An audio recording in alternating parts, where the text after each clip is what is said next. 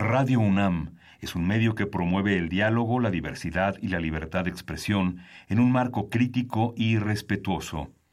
Los comentarios expresados a lo largo de su programación reflejan la opinión de quien los emite, mas no de la radiodifusora. Consultorio Fiscal. María Concepción González de Chicago dice que hace 12 años Radio. presentó suspensión de actividades. Un programa de Radio UNAM Hay una PTU entonces que se determina. y de la Secretaría de Divulgación y Fomento Editorial de la Facultad de Contaduría y Administración. Si bien es cierto, estamos, hablando- estamos comentando todo lo que tiene que ver con la contabilidad. Tocaremos el tema de las deducciones personales, obviamente, porque no son tan fáciles de aplicar en realidad. Consultorio Fiscal. Radio. ¿Qué tal amigos? Muy buena tarde, ¿cómo están todos ustedes? Los saludamos aquí en su programa de consultorio fiscal. Gracias por estarnos escuchando. Yo soy Miguel Ángel Martínez Uc. Y yo soy Carlos Burgoa. Y pues aquí estamos listos, ¿no? Aquí estamos listos para seguir platicando de algunas, bueno, el tema, la segunda parte de lo que nominamos este eh, reformas fiscales, que pues más bien, como comentábamos, una reforma como tal, pues no, no, no, no, no la tenemos, pero vamos a comentar situaciones que son importantes a considerar para el de este 2018 en materia fiscal. Y pues bueno, les, les recordamos nuestros teléfonos, ¿no, Carlitos? Claro que sí. A ver, para los que nos quieran llamar es el 5536-8989, repito. 5536-8989.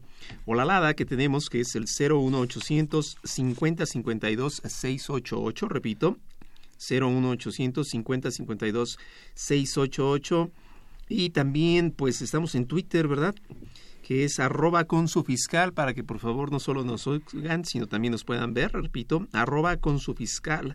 Además de la asesoría fiscal gratuita que tenemos en el teléfono 5550-7998, repito, 5550-7998, este último para asesoría fiscal gratuita. Así es, y si ustedes amigos, bueno, eh, están interesados en, esta, en esa asesoría fiscal que la Facultad de Control y Administración eh, pues le pone a su alcance, vamos a escuchar el siguiente promocional. Consultorio Fiscal. Radio.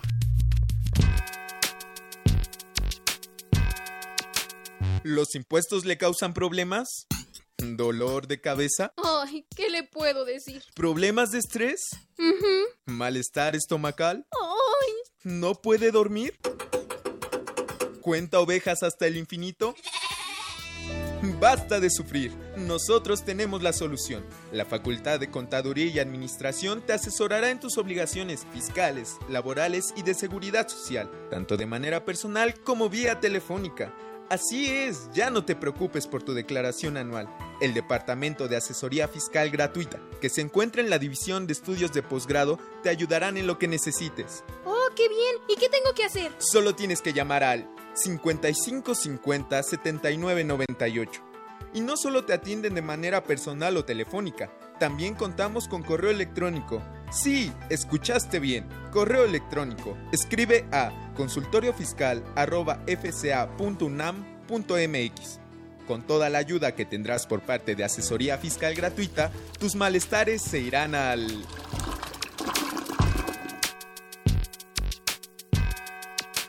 Ve y escúchanos por Twitter.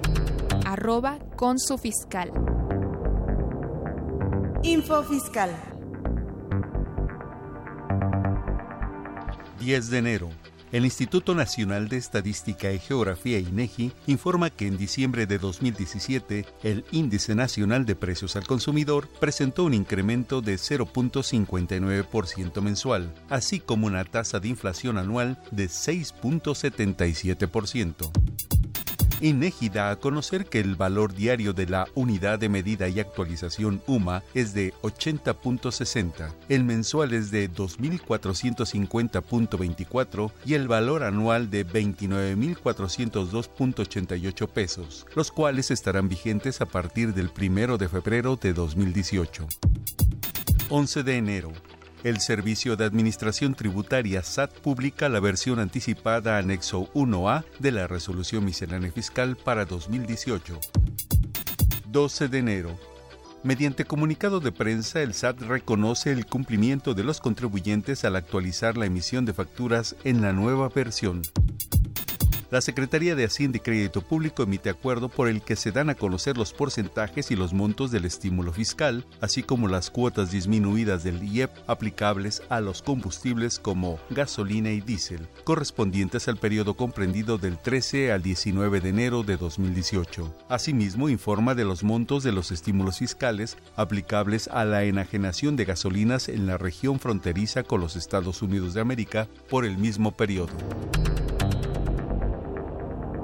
Info Fiscal.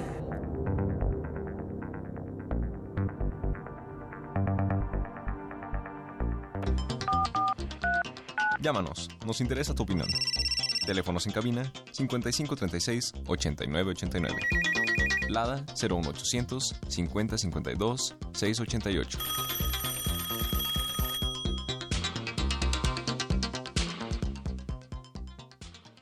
Bien, pues esas fueron las principales publicaciones en el Diario Oficial de la Federación en materia fiscal que ocurrieron durante la semana. Y pues bueno, eh, amigo, si platicamos un poco de la miscelánea. Sí, claro, con que, todo este, gusto. que fue publicada el día 22 de diciembre, ¿no? Efectivamente, ya De- todo el mundo del año pasado. preparándose para la cena cuando sale la famosísima resolución miscelánea que pues que tiene varios toques. Yo creo que el primero me gustaría hacerlo notar y ahorita lo comentábamos en el corte, un mito, la resolución miscelánea solo crea derechos y no obligaciones. Pues totalmente falso, ¿no? Claro. O sea, si fuera así, yo les invito a todos a que lean el artículo 33, fracción primera, inciso G del Código Fiscal, a ver si encuentran la palabra derechos y no está. Claro, y, y- y fíjate que ah, hoy en, el, en, el, en lo que es el fundamento legal que da, cuando se, que, ponen cuando se, se publica la miscelánea, dan justamente ese artículo, ¿no? el, el artículo 33, fracción, G. Pero si, si recuerdas, Carlos, hace algunos años, que serán unos 6, 7 años atrás, también incluyeron el 35 como fundamento legal. Lo, lo, lo dejaron de poner, ¿no? El ujú. 35 del Código Fiscal de la Federación, perdón, en donde... Ah, bueno, están los dos. Es que son dos. El Ujú. 35 trae los criterios normativos. Los criterios normativos, es que hay varios. Sí. Para, para todos los que nos ven, les voy a contar la historia, así como sucedía en los Sí, años. Pero fíjate que, que eso es interesante porque si vemos la miscelánea que empezó en el 83, más o menos. Sí, pero como dicen, no podemos saber a dónde vamos si no sabemos de dónde venimos. Así es. Entonces, la resolución miscelánea es una herencia de los Estados Unidos que nosotros adoptamos aquí en México, en donde allá el IRS tiene infinidad de normatividad y así es como se va dando la tributación. Pero recordemos que en los Estados Unidos la normatividad es consuetudinaria, es decir, a Ujú. razón de costumbre. ¿Qué sucede en México? Piensen nada más en tres para todos los que nos oyen y los viendo en Twitter. Resolución miscelánea. Criterios normativos y criterios no vinculativos. Los criterios normativos son lo que en forma interna, vamos a pensar que estamos en la UNAM y nos ponemos de acuerdo todos en decir, mira, cada vez que haya un examen que se haga así, vamos, cosas que no corresponde que conozca de manera de diario oficial de la Federación al contribuyente. Por Eso es- ejemplo, si me permites ahí el ejemplo Claro. que tú tomas, por ejemplo, en una clase tenemos, tenemos normada las obligaciones de los alumnos, porque desde que son alumnos todo eso, nosotros como catedráticos, como llevar la clase, pero hay cuestiones que no están. como la libertad de cátedra. Por ejemplo, Y, y a lo mejor tú y yo pensamos, oye, mira, yo a tu alumno le hago así, ah, pues yo le voy a hacer igual. ándale, tipo de así. exámenes, que si van al baño, que si no van al baño, que Yo no si- los dejo salir. A, a- a qué horas entran, que si hay un receso, que si no hay un... ¿Sí me explico? Claro. Todo eso no está. No está y es lo que nosotros podemos, porque sí los conocemos, que no, que no es secreto, ¿eh? Si ustedes lo identifican como el 24, eh, yo no que me sé mucho es el 24 diagonal ISR, que dice que el pago a sindicatos no es deducible. Entonces, este criterio, ustedes lo pueden buscar en internet y lo encuentran en la página del SAT. Pero lo que sabemos de esos criterios que se enumeran 24 ISR, 35 diagonal IVA, lo que sea, esos criterios jamás están publicados en el diario oficial y a lo que se refiere el artículo 35 es esos ni los pelen, en pocas Claro. palabras, no va a haber un acto de autoridad que diga con base en el criterio 24. No obstante, lo que diga el criterio si lo transcribe el SAT como Claro. si fuera idea propia. La idea principal del contexto es si esos criterios en algún momento los llegasen a publicar, jamás van a producir obligaciones, solo derechos. Pero recuerden, solo criterios normativos, que es distinto a la resolución miscelánea. Claro. La resolución miscelánea por 33, ahora sí, del Código Fiscal, fracción primera, inciso G, sí se obliga a publicarse, pero esa no está constreñida a solo dar derechos, al contrario, son seguimiento de las obligaciones que tenemos. Ahora, este, aquí creo yo que derivado de, de esa, de, de, de, cómo nace la miscelánea, que, que primero empieza a nacer de que la autoridad daba a conocer las, sus resoluciones, a lo que resolvía de consultas que le hacían, cámaras, síndicos, la, este, agrupaciones de, de, empresarios de algún sector, no porque alguna disposición no era muy precisa, no era muy clara o no o no o no, no el alcance que les tenía en ese sector. Entonces iban, consultaban, preguntaban y creo yo que bajo el principio de economía procesal y para que no estén pregunte y pregunte, pues emitía sus reglas, porque cuando nacieron, pues la miscelánea era la 1, la 2, la 3, la 4, la 5, así sucesivamente, ¿no? Ni siquiera, eh, si a lo mejor la primera de código, la segunda de renta y así las iban emitiendo. Al, al, dado que era buena la miscelánea, porque daba a conocer eh, algunas aclaraciones para algunos sectores, ¿no? Y no todo el mundo tenía que ir a andar preguntando o haciendo la, la consulta a la autoridad. Y yo, yo lo que veo que de repente viene la, la, situación que le empiezan a poner algunas fundamentaciones adicionales, como era el, el, 35 del Código Fiscal que lo tenía y ya no lo tiene, pero eso confusiones, en donde, bueno, finalmente son criterios de la autoridad. Y, y, y, yo creo que ahí es donde también este, le falló la autoridad o, o le ha fallado hacer precisiones al respecto de cuál es el efecto respecto de la obligatoriedad o no obligatoriedad de las reglas misceláneas, ¿no? De su aplicación. Pues es que es muy sencillo. Te repito, como la gente nos confundimos, digo todos, todos yo me incluyo, eh, la realidad, como diría Broso, la real, la neta, ¿cómo va así.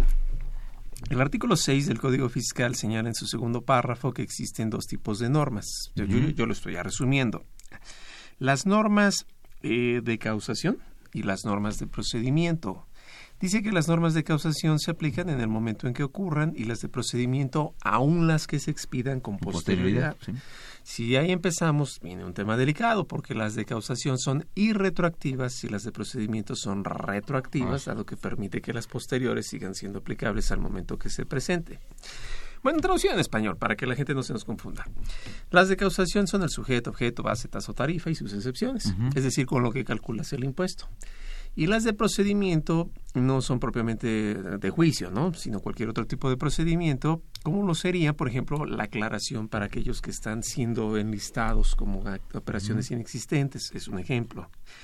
Entonces, o, perdón, o por ejemplo una declaración que un formato que estuvo vigente hace unos años. Cosas de forma. Y entonces yo tengo que prestar una complementaria o me corrijo o me estoy actualizando. Exactamente. Y después digo, bueno, pues ya no, ya no puedo presentarla porque el formato no está vigente, ¿no? Exacto. Entonces ahí lo único que tenemos es una conclusión de dos vías, así. Primera, la resolución miscelánea que en estricto sentido es válida es solo aquella que la ley expresamente ha remitido ya ves que normalmente los artículos dicen conforme las reglas de carácter general que para dicho efecto emite el SAT. Si entonces no es remitida, quedaría un tanto la duda de qué tan válida es. Pero el segundo, que es más importante, de fondo, la resolución miscelánea solo se encarga de temas de procedimiento y de forma. Pero lo dice claramente el artículo, no se puede meter con el sujeto, objeto, base, tasa o tarifa. Dicho en español, la resolución miscelánea no puede cambiar la tasa del IVA no puede crear más sujetos de IVA. Es un ejemplo, ¿no? ¿A qué me lleva esto? Que el verdadero principio de reserva de ley se restringe a los elementos esenciales de, la, tributación.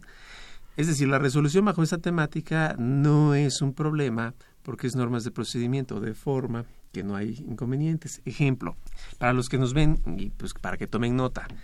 Si algún proveedor de ustedes ha sido enlistado presuntamente como alguien que vende facturas y sabemos que por artículo 69 del Código Fiscal tiene 15 días para pues desvirtuar esa. A mí como cliente de él, pues me interesa que él salga bien porque si no, pues ya me vinieron a, a, molestar y a complicar mi resultado por lo que me facturo y deduje. Entonces, si yo me pongo de acuerdo con él y en la estrategia de cómo él se va a defender, porque a mí me preocupa también, le toma más días, la regla 1.4 permite una prórroga de 10 días. Y esos 10 días más no tienen que ver ni con el sujeto, ni con el objeto, ni con la base. O sea, es procedimiento. Claro. Entonces, tristemente llegamos a la conclusión de que la resolución miscelánea está al nivel de la ley. Ese es el, el, el, el tema que te iba también a comentar porque, pues, eh, si bien es cierto, tenemos una constitución en donde, digo, ya tan te han mencionado artículo 31, facción cuarta de la Constitución, donde habla que debemos de cumplir, bueno, contribuir al gasto público, eh, etcétera, pero conforme lo diga la ley.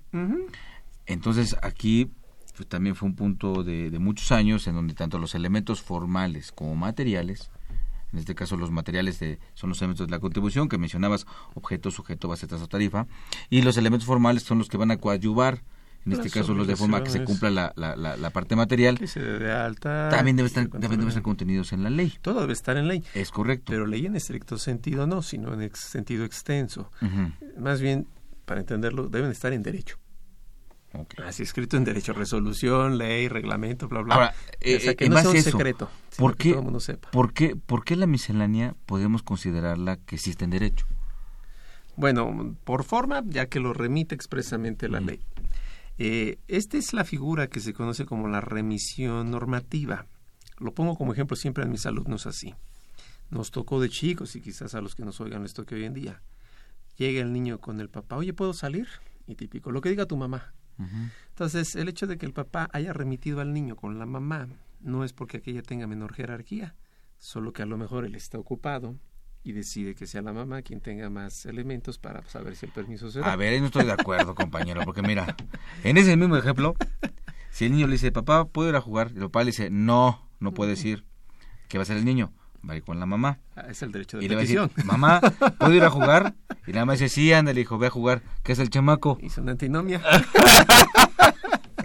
El chamaco se va a jugar. Lo, no, el ejemplo que tú dices es un hombre inteligente, ¿sabes qué? Ah, lo que diga tu mamá, lo que diga tu mamá, para no para, para no verse mermado, ¿no? No, es que a todos nos pasó, ¿no? Que nos andan peloteando, ¿no? Y vas con la mamá, lo que diga tu papá, ¿no?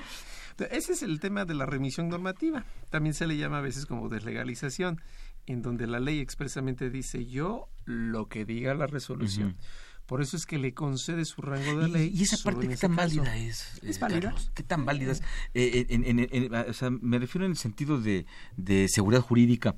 Mm, Leíamos nosotros, este, mencionábamos la, la vez anterior, en el artículo 32 de la Ley de Ingresos de la Federación, fracción primera, en donde se establece que Debe todo lo que es la reforma debe ser seguridad jurídica. Sí. Por- por- entonces, ¿dónde queda la, la seguridad jurídica cuando estamos ante un documento que al final del día se termina de legislar por la opinión de un presidente del SAT? Por la- este, y aparte con las modificaciones que se pueden dar que son ilimitadas, ¿no? Mira, la verdad coincido contigo totalmente porque ahorita te voy a comentar uno que me gustó de la regla 2.7.1.41. Híjole, parece el código postal. Permiso gobernación. ¿no? Entonces ahí te va. Dice esta regla, y ahorita lo ponemos como ejemplo, que la gente que llegue a pagar como un tercero a favor del contribuyente, propiamente lo que es el 41 del reglamento de la ley del ISR, pensemos que yo soy tu empleado tu socio, ¿no? Persona moral. Y yo por ti hago el pago al que te va a dar a ti un comprobante derivado de un servicio o bien que tú obtienes. Pero yo, tercero, puedo ser trabajador, ya sea que estoy de viaje y contrato una expo, puedo ser un tercero que está un socio de vacaciones y encuentra maquinaria. Y la resolución miscelánea dice que si yo, tercero, no le preciso cómo pago por aquello de lo que es el bien del CFDI, se le va a señalar intermediario de pagos y se va a considerar que esto se pagó en efectivo. Bueno, hasta ahí lo dejamos la historia. Esto dice la resolución miscelánea. La pregunta que yo me hago, y fíjate a qué niveles lo estamos llevando. Recordemos, ley, reglamento y resolución miscelánea. La ley dice que para que algo sea deducible, se debe pagar en, digo, en tarjeta o en transferencia arriba de dos mil pesos. El reglamento permite que el pago se haga por tercero, no obliga que el tercero se pague así.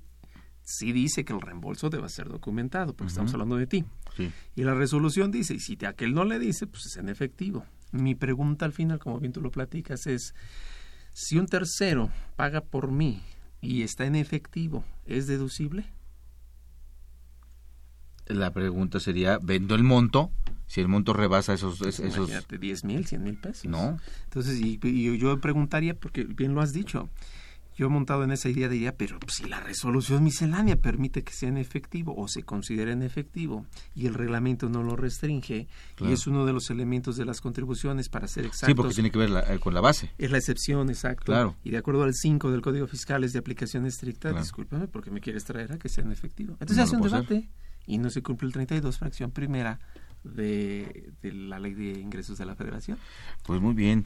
Eh, y así como este ejemplo, Carlos, hay, hay muchísimos, porque otra cosa que ahorita que vayamos a ver nuestra cápsula de impuestos en la historia, es otra cosa importante que, que, me gustaría que, que comentara, tener tu opinión como el excelente abogado que eres.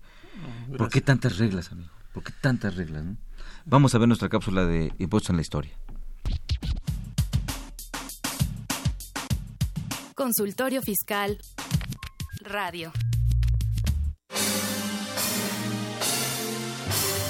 Impuesto en la historia.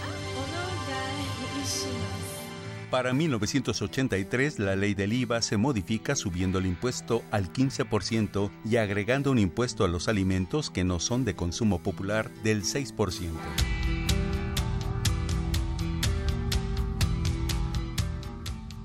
Me duele es que esos años de ajuste económico y de cambio estructural se caracterizaron también por un deterioro en la distribución del ingreso, por un abatimiento de los salarios reales y por la insuficiente generación de empleo. En suma, por un deterioro de las condiciones sociales. La reforma tributaria de 1987 se centró en la modificación del impuesto corporativo, indexación y ajuste inflacionario y eliminación de los certificados de promoción fiscal, CEPROFIS, y se amplió la base gravable. El 31 de diciembre de 1988, a unos días de iniciar la presidencia Carlos Salinas de Gortari, se publicó la primera ley que establece, reforma, adiciona y deroga diversas disposiciones fiscales, con lo que a finales de cada año desde esa fecha se comenzó a publicar lo que se llegó a conocer como reformas fiscales. Pues aplicamos una expresión de sabiduría popular. Los bienes son para remediar los males teníamos un Estado con muchas propiedades y un pueblo lleno de necesidades. Pues procedimos mediante subasta pública a privatizar esos bienes. ¿Y qué hicimos con los recursos? En lugar de canalizarlos a un gasto permanente, que eran recursos de una sola vez, los utilizamos para pagar la deuda pública, la redujimos, abatimos el servicio de la deuda y con eso pudimos duplicar el gasto social sin déficit fiscal.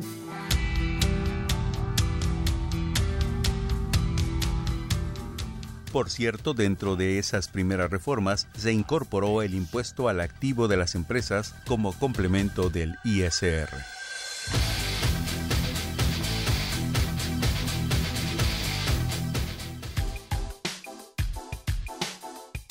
Impuesto en la historia.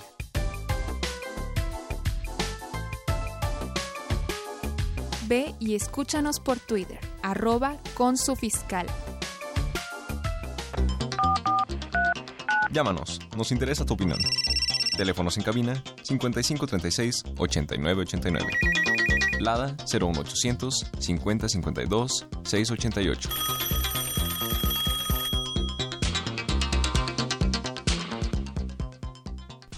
Muy bien, pues bueno, esa fue nuestra cápsula de impuestos en la historia.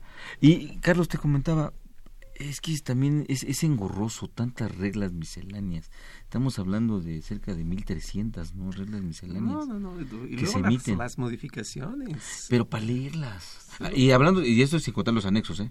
No, y mira, en cantidad. Los criterios que quieras, aunque no te los apliquen, finalmente, pues nada más los transcriben.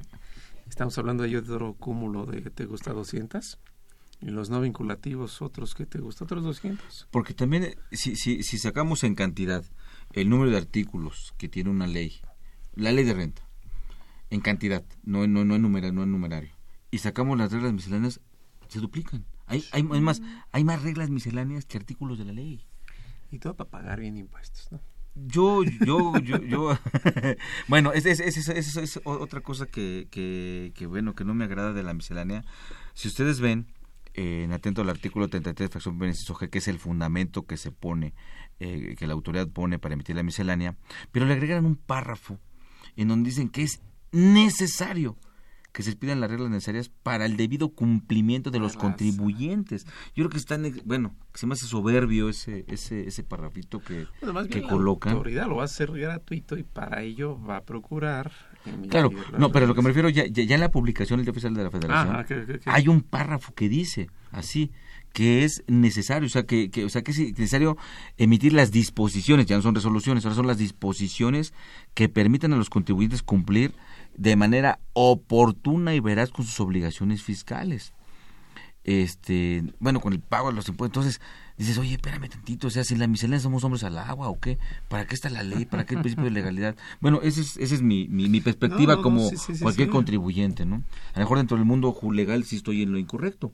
No, lo que pasa es que, digo, estás en lo correcto por lo que, eh, vamos, platicamos ahorita en el corte, que nuestro estilo de derecho es muy profético, esa es la verdad. El romano canónico, que es el estilo que nos permea a nosotros, derivado de Europa, eh, es así profético en el caso de que si no pagas te voy a ir a buscar. Y si no buscas y si no te encuentro, entonces te voy a tocar la puerta. Pero si no tienes puerta, entonces me voy a saltar la barda. Pero si no tienes barda, entonces lo pongo muy absurdo, pero verdaderamente así es el derecho de corte europeo. Claro, allá pues con una cultura distinta no se, vamos, no hay tanta inflación legal. Aquí sí, si volteamos a ver otros países como Inglaterra, Canadá, Estados Unidos, pues ellos son un poquito distintos. Entonces es eh, desgastante y la verdad es que es cansado. Ahora, ¿qué, tenemos que hacer los contribuyentes si encontramos una regla como la que mencionabas en donde, eh, en atento al mismo 33 fracción primera inciso del Código Fiscal, eh, se está metiendo con los elementos de la contribución. Objeto, sujeto. Porque aparte que ya no puede ser aplicación estricta, como bien lo comentabas, el artículo, el primer párrafo artículo quinto del Código Fiscal, la misma disposición lo dice, ¿no? cuando se emitan reglas conforme insisto, y se refieren a, objeto, sujeto, base, base, tarifa, no generan obligaciones ni cargas adicionales a las establecidas en las propias leyes fiscales. Y ahí aplica algo, ¿no? Si por resolución miscelánea, esto pasó ahorita, lo escuchamos con impuestos en la historia y pasó en el sexenio de Salinas de Gortari. Fue cuando el IVA baja al 15%, recuerdo que estaba al 20, baja al 15. Él lo hizo por decreto, pero como así la retroactividad, como no perjudicó, mi beneficio, pues todo el mundo lo aceptamos re bien, ¿no? Claro. Entonces, pero no es solo por resolución miscelánea, es para todos. Si se metiera la resolución miscelánea con alguno de estos elementos o excediera el ámbito de remisión normativa que le da, lo que procede es el juicio de nulidad. Vamos, antes era el encargado del juicio de amparo, pero por carga y políticas del Estado, entonces ahora lo hace el juicio de nulidad. Y en ese sentido lo que se busca es anular esa porción de la regla en la cual se está metiendo con lo que no debe. Claro, y no hay otra forma. Porque la autoridad la va, va, a buscar aplicar. Claro, pero, pero hasta eso, vamos, no es de todo, no se ve bien, pero la autoridad diría, pues es que ahí está, yo la aplico. Claro. O sea, sorry, ¿no? Porque si no me va a regañar mi órgano interno de control. Y pues ahí es donde México se pelea por centavos y mientras los miles están llegando de China, ah, Trump está barriendo y bueno, pues es, un bueno, estamos hablando de un distractor que salvo tu mejor opinión yo creo que la miscelánea está plagada, pero que lo que son no más anti bueno, como que no más antiabuso y distractores como medidas de control, ¿no? Yo creo No hay una cuestión esencial. Falta madurez y a todos me incluyo, falta madurez legal porque México es dicho con cariño, pues aquí yo vivo, es tercer mundo, pero no solo en lo económico, sino en lo jurídico. Te voy a dar dos ejemplos básicos, uno local y otro extranjero. Local. México dice que quien emita facturas sin haber realizado lo que se dijo son operaciones inexistentes y en esa lógica pues es inexistente. La inexistencia es más allá que la simetría fiscal. La inexistencia es jurídica, la simetría fiscal es de tipo político. De tal forma que si yo, digo, y no es que esté en contra, yo apoyo la medida, pues, pero si yo me encuentro que hay facturas de alguien que las vendió, la lógica es que la inexistencia produce que el que las adquiere no las puede deducir. Y por lógica le debe al Estado.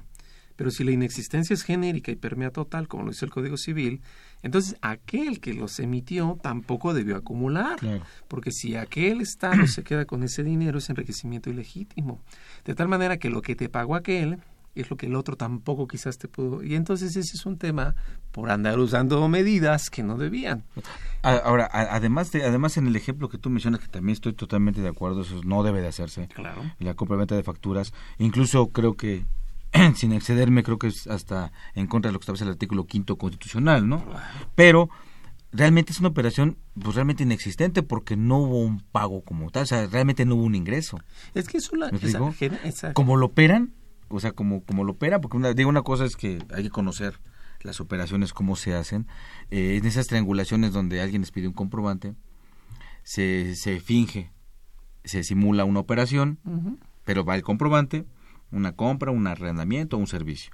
Y se finge también un pago. Y perdón que te interrumpa. Siendo estrictos, el 69B no habla de arrendamientos.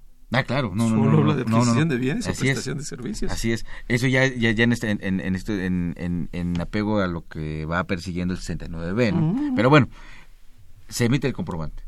Se hace un pago ficticio también, que de un, de, de un recurso que va a ser este de alguna forma regresado, Mm. con un descuento, que es esa comisión que algunos cobran por esa por el tema de la de, de, de, de- de esa factura que se emitió. Ujú. Entonces realmente no hubo un ingreso por lo menos no un ingreso total de lo que se emitió el comprobante, ¿no? Pero, pero eso es en la parte operativa. Yo creo que más allá es lo que tú comentas, ¿no? No, ese es uno. O sea, yo, yo estoy de acuerdo en que se ataquen esas medidas. A lo mejor ni yo y nadie sabría cómo hacerlo exactamente bien, pero, pero vamos, como se usan figuras delicadas de inexistencia, y luego a la inexistencia le llaman que también es simulación de actos, o sea, diría un filósofo mexicano, que alguien me explique, ¿no? Claro. ¿Es lo mismo? Pues claro que no, la inexistencia es distinta a la simulación de actos. Claro. Bueno, otro ejemplo. Donald Trump se aboca a bajar su tasa del 35% al 21% y empiezan a hacer una serie de partimañas que a la fecha todavía está trabajando el gobierno americano en instrumentar ya esa reforma que ha sido aprobada. ¿Qué es lo que busca el señor Donald Trump? Al bajar ese impuesto del 35 al 21 es que todos los capitales y contribuyentes que se le fueron regresen. Así con esa lógica empresarial, porque allá pusieron de presidente a un empresario. Aquí tenemos playas, ¿no? Y está Cancún, pero bueno. Entonces, lo que sucede es, si yo ya no tengo clientes, pues busco incrementar mi cartera de clientes. Es lo que él buscó. Pero aquí le apostamos en la versión 3.3 del CFDI, o sea, ha sido más tercer mundo. O sea, no, no, no se vale, ¿no? Que paguen los mismos. No, hay, no creo que no hay una política totalmente inteligente. Cuando tenemos, porque también vale la pena decirlo, este Carlos, hay gente muy talentosa. Claro. Hay este. Pero no brilla. Eh, eh, Porque lo- no busca puestos híjole. políticos, porque no quiere poder. se, poder. Se, se, se maneja pura, cosas muy, de- muy demagógicas, ¿no? En ese sentido. Pero lo que es dinero y poder no, no es- son los atractivos de esa gente valiosa. Claro. ¿no? Piensa la gente que en la historia ha sido talentosa. No, y aparte, este, No ha sido- eh, eh, eh, con todo debido respeto, pues yo creo que tanto tú, como- bueno, en, en- en mi caso yo conozco mucha gente muy talentosa en diversas facultades, con ideas brillantes, con ideas muy buenas que se puede que puede ser tomadas, ¿no? Y no necesariamente que sigamos apoyándonos en que somos brillantes por un futbolista, por un eh, por una cuestión de ese de esa índole, ¿no? Es, es más, es más- famoso el chicharito que, que muchos profesores de la facultad que son muy valiosos y sin desdeñarle el. Claro, el claro, claro. No, aquel, no, no. No, sin, sin, sin, sin, sin, ¿cómo, se, ¿cómo dices? Sin hacer menos. Claro, sin hacer menos, pero pues bueno, también, como decías tú, ¿no? Este, son cosas que Casi que no se cuentan, pero... pero- cuentan mucho. Muy bien, pues vamos a nuestro promocional de la revista de esta quincena.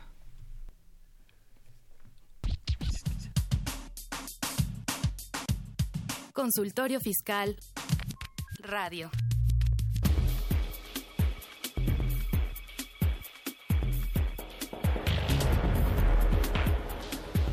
En esta nueva edición, la 682 Consultorio Fiscal, como siempre, aborda interesantes artículos de corte jurídico, laboral, contable, financiero y fiscal.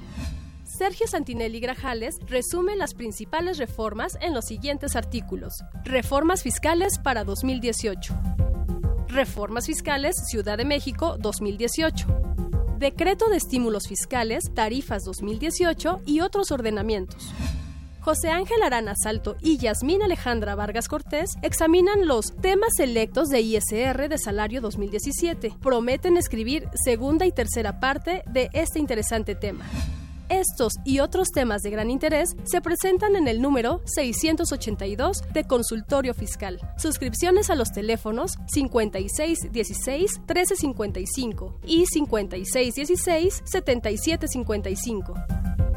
También a través de la tienda electrónica publishing.fca.unam.mx o en la página electrónica de esta revista, consultoriofiscal.unam.mx. Ve y escúchanos por Twitter, arroba con su fiscal.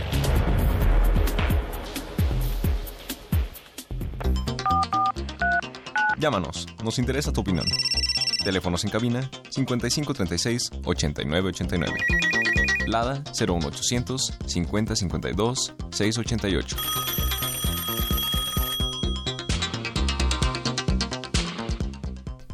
Bien, pues aquí continuamos eh, con ustedes. Gracias por estar con nosotros en este su programa de consultorio fiscal.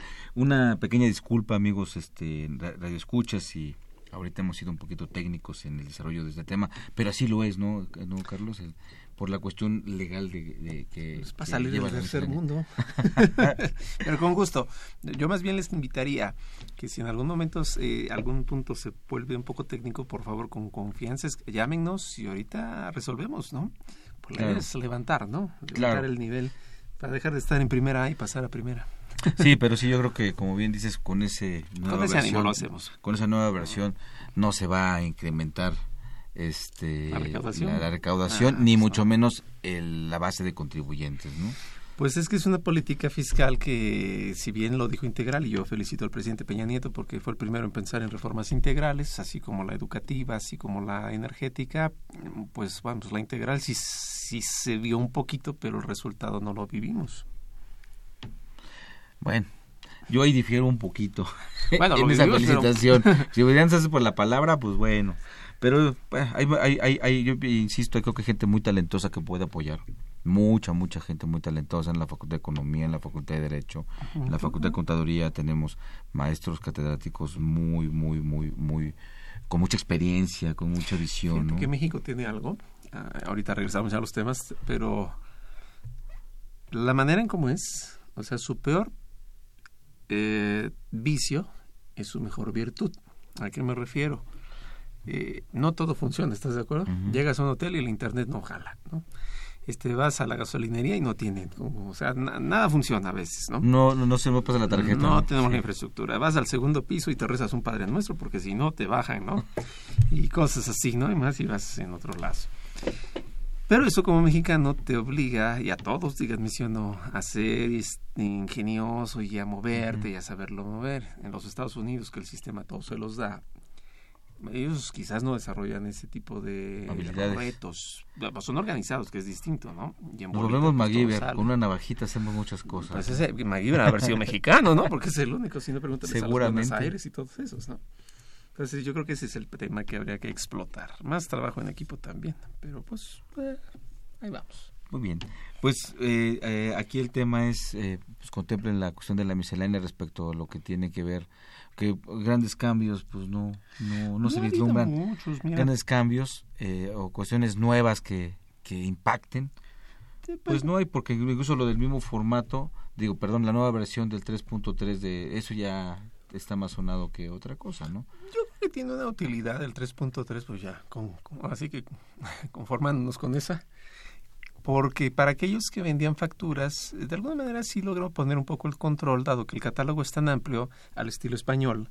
También sepamos que no es invención mexicana, sino que ya también en el mundo y se apareja México. Eh, ya no es tan sencillo que me pongan servicios del mes de abril. este, sí, pero servicios de aquí, ¿no? Y nada más le cambiaban la siguiente, servicios del mes de mayo, servicios del mes de junio. Y si no estaba aún así aparejado, pues que hay criterio que salió recientemente de la Corte que no es necesario como que ser tan exhaustivo, pues sí te empieza a limitar, ¿no? O sea, ya no puedes vender facturas, ya no puedes eh, libremente hacerlo. No obstante que en mi parecer roza un poco con la libertad contractual, dado que pues, el Código Civil prevé contratos innominados, ¿no? Entonces ya no puedo yo deducir cualquier cosa. En las empresas es común que el socio va de vacaciones y quería que a la factura le pusieran un concepto. Hoy en día ya no se puede. Sí, por ejemplo, incluso en las tiendas de autoservicio, digo, vas a hacer tu, tus, tus compras cotidianas de, y vas a ver cómo sale el, el, la factura, ¿no? Es un listado impresionante. Pero ahora sí creo que escapa un poquito. Y, el, y, y, en el tema, por ejemplo, de, de, de servicios, pues bueno, toda la gama que hay, ¿no? De, de, posibilidades, porque si bien es cierto, a lo mejor no cae en el que precisamente yo creo que estoy prestando, pero si hay una, si hay una amplitud, ¿no? En los catálogos. Es que mira, además del catálogo, el CFDI trae complementos. Yo pongo un ejemplo para ver cómo se resuelve. Eh, yo soy una agencia de publicidad y ya tengo aquí por CFDI que los complementos pues de alguna forma como que me los pasan y como que con cuates no no tengo problemas sino hasta el 31 de marzo del 2018. Entonces, yo a esa agencia de publicidad me acerco porque voy a sacar, no sé, un suplemento basado en la, la área restaurantera. Y llego con un restaurante que me dice, no te preocupes si me interesa aparecer en tu publicidad o en tu, vamos, tu suplemento. Pero, pues mira, no tengo dinero. ¿Te parece si te doy una serie de tarjetas para que tus directivos las ocupen y pues a su vez a quien tú quieras invitar por otros proyectos aquí vengan y coman? Es decir, un intercambio, un trueque. Entonces, pues por conveniencia yo le diré quizás sí. ¿De acuerdo? O unas tarjetas de descuento, ¿no? Claro. Entonces, digo, la, la, operación conforme al Código Civil ya es cierta porque se sabe el objeto y el precio. Y los dos estuvimos de acuerdo. Claro, a los dos nos va a generar IVA y todo lo que corresponde. Pero la pregunta es, ¿qué onda con el complemento? O sea, te das cuenta que lo que el complemento busca es ser el sustituto oficial de la constancia del pago, del estado de cuenta bancario, de la transferencia, todo. O sea, ¿qué onda aquí? No. ¿Y le va a gustar al SAT? Ah, es que eso lo hicieron ustedes escondidas, ¿no? Como claro, es, claro, un documento claro. de fácil realización. Ah, entonces ponmelo difícil para que sí me la creas, ¿no? Claro. O sea, ¿no? Y, y, y, y en este orden de ideas también, pues bueno, es, es, función del Estado facilitar las cosas, ¿no? Pues lo dice el 32, que es sencillo y asequible. Así es. E incluso la Constitución también es el fomento y el crecimiento y, y el 39 de en donde habla que siempre debe de, este, de, de, de nunca nunca en perjuicio, ¿no? Y siempre en beneficio, ¿no? Sí, me, me ocurre ahorita que incluso es uno de los brocardos que tienen los Estados Unidos. Tienen dos, tres derechos fundantes ellos en su declaración de independencia. La libertad, la vida y la búsqueda de la felicidad. Uh -huh. Por eso la película que estelariza Will Smith, The Pursuit of Happiness, se refiere a eso, a la búsqueda de la felicidad. ¿Te imaginas que existiera en México? Diría, eso no me hace feliz. O sea, suena risible, exacto. Pero vamos, es lo mismo, ¿no? Otra vez nos encajonamos claro. en, en leyes y a lo mejor no salimos bien adelante. Pero bueno, esto lo dice el octavo transitorio de lo que es la resolución miscelánea, que los contribuyentes al expedir un CFDI usando la versión del 3.3, eh, bueno, sin incorporar complemento, no hay problema hasta el 31 de marzo del 2018, uh -huh. ¿no? Y la cancelación de los CFDIs a través del buzón tributario, regla 2.7.1.38 y 39, se aplican hasta el primero de julio del 2018. 2018. Nada más sepamos ahorita que son 48 horas ¿no? para la cancelación. Así de... es, correcto. Y, y, bueno, finalmente, pues bueno, todo este son cuestiones también de aprueba, ¿no? Que en lo que fun están funcionando este este nuevo sistema. Por eso la, la, la, la el, el, permitir, vamos a llamarle ciertos errores y la entrada en vigor de más obligaciones, ¿no? Respecto de lo que tiene que ver el comprobante, para justificar una deducción que se me hace a mí, bueno, otra vez eh, engorroso, ¿no? Muy muy muy muy engorroso. Debe ser más sencillo. Y, y, y, y, esto, Carlos, ¿cómo se vincularía con el 69B? ¿Cuál? El de los... Lo que estamos hablando de ya ya el tema de que no puse el complemento, este a lo mejor el concepto no está adecuadamente establecido. Fíjate que ese es un punto que comentas muy interesante. El 69B que pugna por las operaciones inexistentes. Así es. Eh, si somos exactos en su lectura, de entrada no contempla el arrendamiento, no obstante que en la práctica el SAT lo hace. Segundo, si el SAT valora las pruebas, debe hacerlo en cinco días. Y esto está aprobado con PRODECON, ya tiene criterio. Si se pasan los cinco días, es un efecto de caducidad especial. Uh -huh. Entonces, su procedimiento ya valió. Tercero, si estamos en auditoría y alguien me pesca que mi proveedor no tiene referencias, no está localizable, me dice que es inexistente, pero no, primero debe, así como en la discrepancia fiscal dentro de la auditoría, debería arrancarle al otro ese procedimiento. Claro. No lo hacen.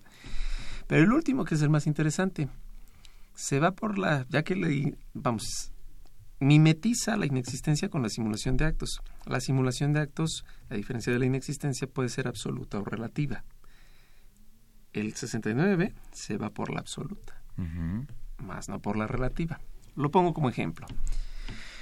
Si yo soy una empresa que normalmente compro, ¿qué te gusta? Papelería y al estilo, no, no es que lo haga el gobierno mexicano, ¿no? pero al estilo de algunas oficinas no fieles, esa misma papelería en lugar de vendérmela a 5 pesos, me la venden a 2 millones. Uh -huh.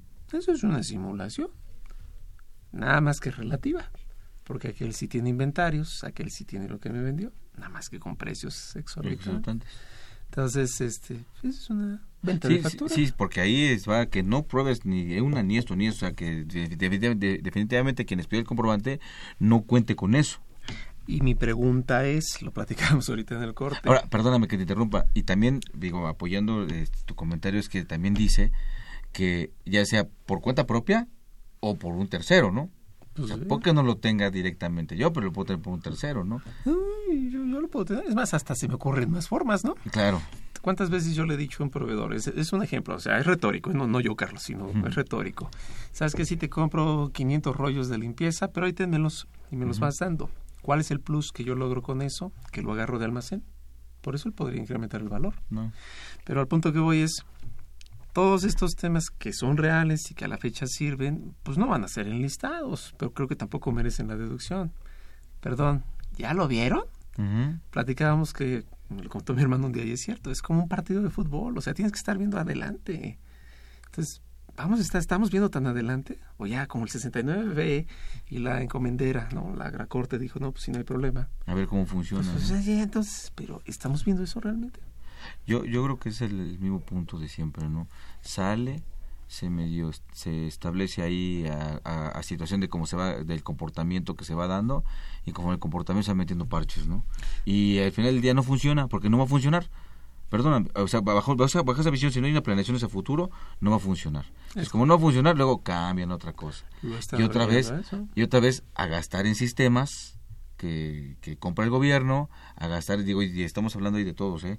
tanto Infonavit como otros, que, que invierten en sistemas impresionantemente que después no funcionan. Es que los grupos que venden facturas, si yo he podido conocerlos por gente que me ha hecho a mí mismo el ofrecimiento, y pues, obvio yo no, me parece un descaro, pero además de que son para empresas millonarias, tienen su grupo, una que es para especialista para constructoras, uh -huh. otra que es para que, que quienes comercializan, o sea, no es una persona claro, que se lo claro, ocurre, claro. es un emporio, pero Claro, claro, bueno. claro. Es un de, de, esos, te podemos llamar de esos delitos también de, de, de, de cuello blanco que sí, se, no, pero se coloquialmente. estructuradotes. Bien, pues vamos a ir a una pausa, amigos, redescuchas. Consultorio Fiscal Radio.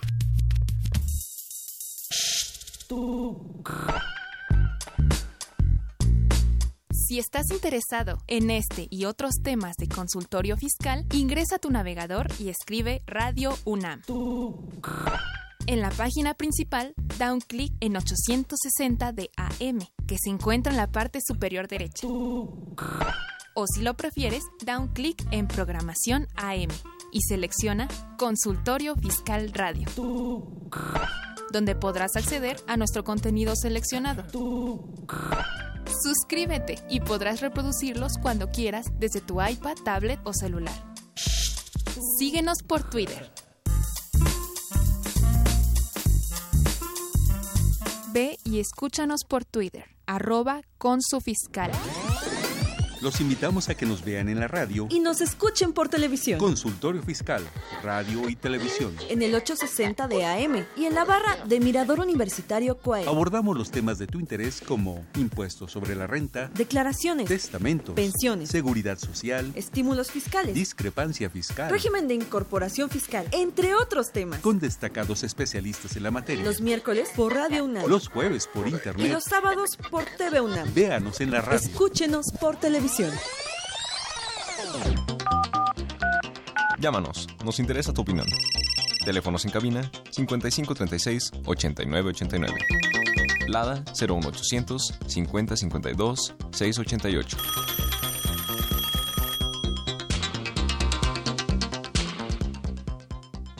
Muy bien, pues continuamos con ustedes hablando un poco de el, eh, bueno, ahorita de, de, hablamos de la miscelánea y ahorita del artículo 69B. Uh -huh. Y, oye, pero también hay en el 69B eso de cuál es el alcance de que la operación va a ser inexistente. Para efecto, porque ahí dice que si yo me entero, pues no debo de darle el efecto al comprobante, ¿no? O sea, no darle el efecto al comprobante y así así lo dice, el efecto no, no, no, me, dice, no me dice directamente deducción, no, el efecto. Entonces, ¿qué efecto tiene el comprobante? Y el, el tema del efecto que puede tener para, para conmigo en la base, ¿no? De lo que es, vamos a hablar, yo que lo recibí el comprobante y a lo mejor, este, eh, bueno, tendría que modificar mi resultado fiscal, ¿no?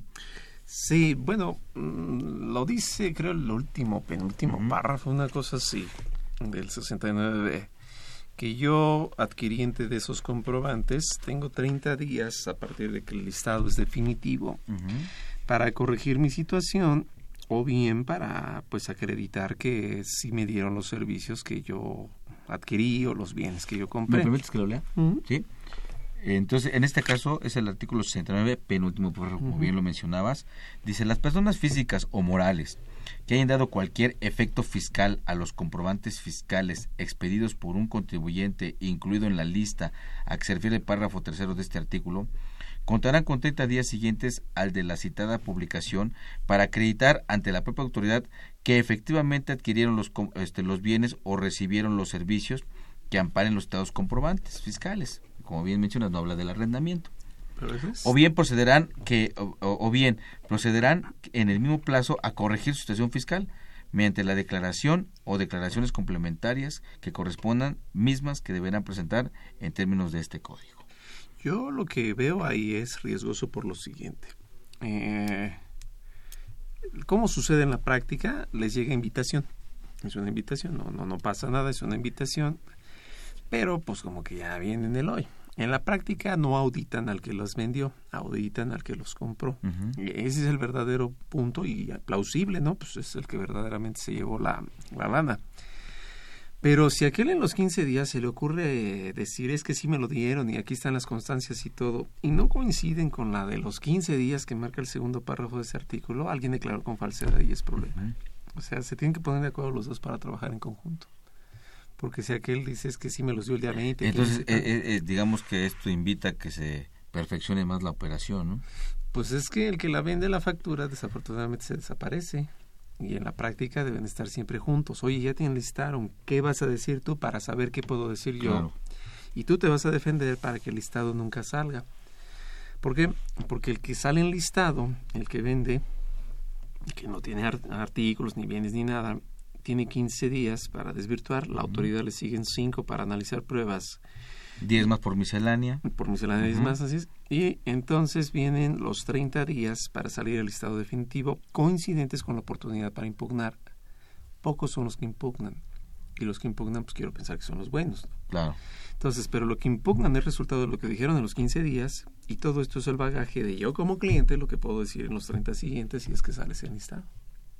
Bien, ahora yo yo yo yo yo, yo, lo que no sé o, no le caso entender, Carlos, es derivado de esto la obligación de expedir un comprobante al comprobante como tal, porque todo nace de ahí, de, ese comprobante, es una obligación de forma, no de fondo. Es una obligación de que tengo, hay que a la, a la operación real, que es lo que me piden que yo justifique en, en esos plazos que me dan, tanto fue que fui quien les pedí el comprobante y si no lo hace él, entonces van a ver eh, yo que le di efecto fiscal. El efecto fiscal que tendría que ser de deducción acreditamiento. y de acreditamiento. ¿Eso, eso puedo considerarlo como efecto fiscal es el costo así es es el costo. No restó aritméticamente tú tienes que pagar más. Bien entonces yo yo yo le doy ese efecto fiscal que, ya, que, que, que, ya tiene que ver con mis con mis con mis este, con mis, con mis deducciones no modificar mi estado fiscal. ¿Es válido que esté eso en el Código Fiscal y no esté contemplado también en renta? Mm, ay, no, yo sí creo que sea en Código Fiscal porque permea en términos generales para todas las leyes. Entonces, como que sí le da como que Pero no está viendo con la base. O sea, hay una, va a haber una modificación en la base. Más no en el cálculo, ¿no? Más bien como que lo tacha. Esas no valen para ningún efecto fiscal, ¿no? Para, para, ninguno, para ninguno, ¿no? Para que quieras, ninguno. O sea, está hasta ese aspecto bien. Más bien yo creo que se deberían hablar todas las leyes y ISR hacer una referencia del código, y va también. Y pues algo que agrupe en conjunto para precisar, ¿no?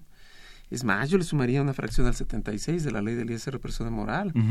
Que, no sé, se me ocurre el administrador, conforme lo vea listado, pues inmediatamente haga referencia, porque si no también esta responsabilidad se puede llevar. Es responsabilidad corporativa incluso, ¿no? Yo eso haría. Es más, ni pedirle que, o sea, no, no una posibilidad. En 30 días tú me mandas a decir qué hiciste con eso. Sí, porque al final del día él es responsable de, de, de este, de esas operaciones. Finalmente alguien firmó un contrato, un cheque o, de autorización con firma electrónica para hacer una transferencia y pagar eso. Pues yo lo vestiría así, ¿no? Ya salió aquel enlistado. Tu empresa, no si quieres, ¿eh? En 30 días me avisas qué pasó. Claro. Y si no, ya lo tienes por consentido. Eh, aquí también, a la luz de lo que tú comentas, sería también una cuestión para un consejo eh, de, administración en una empresa que prevén este tipo de operaciones porque pues bueno hay empresas eh, de ciertos de, cierta envergadura que pues el socio no están siempre en todas las operaciones este de cotidiano me queda claro pero sí saben que les está regresando el dinero o sea, ay, sí, nada de que yo no sabía, ¿no? Ay, sí, y por, y por suerte tampoco sabía que le regresó el dinero, ¿no? Los millones, pues claro que saben. Claro, y cuando, es, y cuando, cuando operaciones, pues bueno, que pueden ser mm, no tan millonarias, ¿no? Así como más hormiguitas, dicho coloquialmente, ¿no? Pues mira, cuando tocaron Los Ángeles Azules en fin sinfónica, decía el director de orquesta, música es música, yo diría, dinero es dinero, 10 pesos, 2 millones, Ay, sí, no sabía yo que estaba comprando facturas, ¿no? no, pero a, lo que, a lo que, a lo que me, voy a entender es que, o lo que quiero entender es que hay veces que de verdad hay empresarios que no lo saben. No, si están mal. No lo eh, saben. Sí, y ahí es un error peor porque, todavía. Porque también confían demasiado en este en, en la en, su contador y sí también hay que decirlo hay que confiar en el contador o y el contador dice no no no vamos a hacer esto o vamos a hacer aquello y a lo mejor supuestamente le encontró una supuesta solución. Y lejos de una solución, el problema no es ahorita, es mañana, ¿no? Eh, eh, tú lo has dicho muy cierto, lo platicamos la vez pasada. Eh, la solución a un problema que no lo resuelve es parte del problema. Claro. Si el socio no es apto para identificar el tema y confió ciegamente, dos problemas más. Estudiale y pues es tanto como decir, soy mandilón en mi casa, ¿no? O sea, da más, da más vergüenza saber que no sabe lo que está pasando en casa, ¿no? Pero bueno. Muy bien, pues amigo, tenemos que despedirnos Así es, por el día de hoy. Al final, pero, pero seguiremos, ¿no? Así es, este, les, les, les invitamos a que continúen en, en, esta serie de, de, pláticas de lo que es la reforma fiscal. La siguiente sesión, pues bueno, continuarán hablando, platicando de otros temas y los invitamos a, a, que mañana también nos, nos acompañen en el programa de televisión, siguiendo hablando de, de, de esta parte de, la reforma fiscal. Agradecemos a nuestros, a, en este caso, mi buen amigo el doctor Carlos Burgoa. Este, eh, ahí va el, el, el, bueno, ¿no? Esta fue una producción de Radio UNAM, en los controles, este, este, en los controles Socorro Montes, en la producción por parte de la Secretaría de Divulgación y Fomento Editorial de la Facultad de Cultura y Administración, Nezahualcóyotl Jarat, Juan Flandes, Alma Villegas, Tania Linares, Miriam Alejandra Jiménez, Edgar López, Diana Flores, Alejandro Rubalcaba, Verónica García y Eduardo Morales. Pues bien, yo soy Miguel Ángel Martínez Zuc, me despido de ustedes por esta tarde, que tengan una muy buena tarde. Y que la pasen muy bien, recuerden hay que ir a comer, pues ya pasaron la rosca y todo, pero hay que empezar a entrenar para los tamales. Así que suerte. Nada más faltan esos. Que tengan ustedes muy buena tarde. Consultorio Fiscal. Un programa de Radio UNAM y de la Secretaría de Divulgación y Fomento Editorial de la Facultad de Contaduría y Administración. Consultorio Fiscal Radio.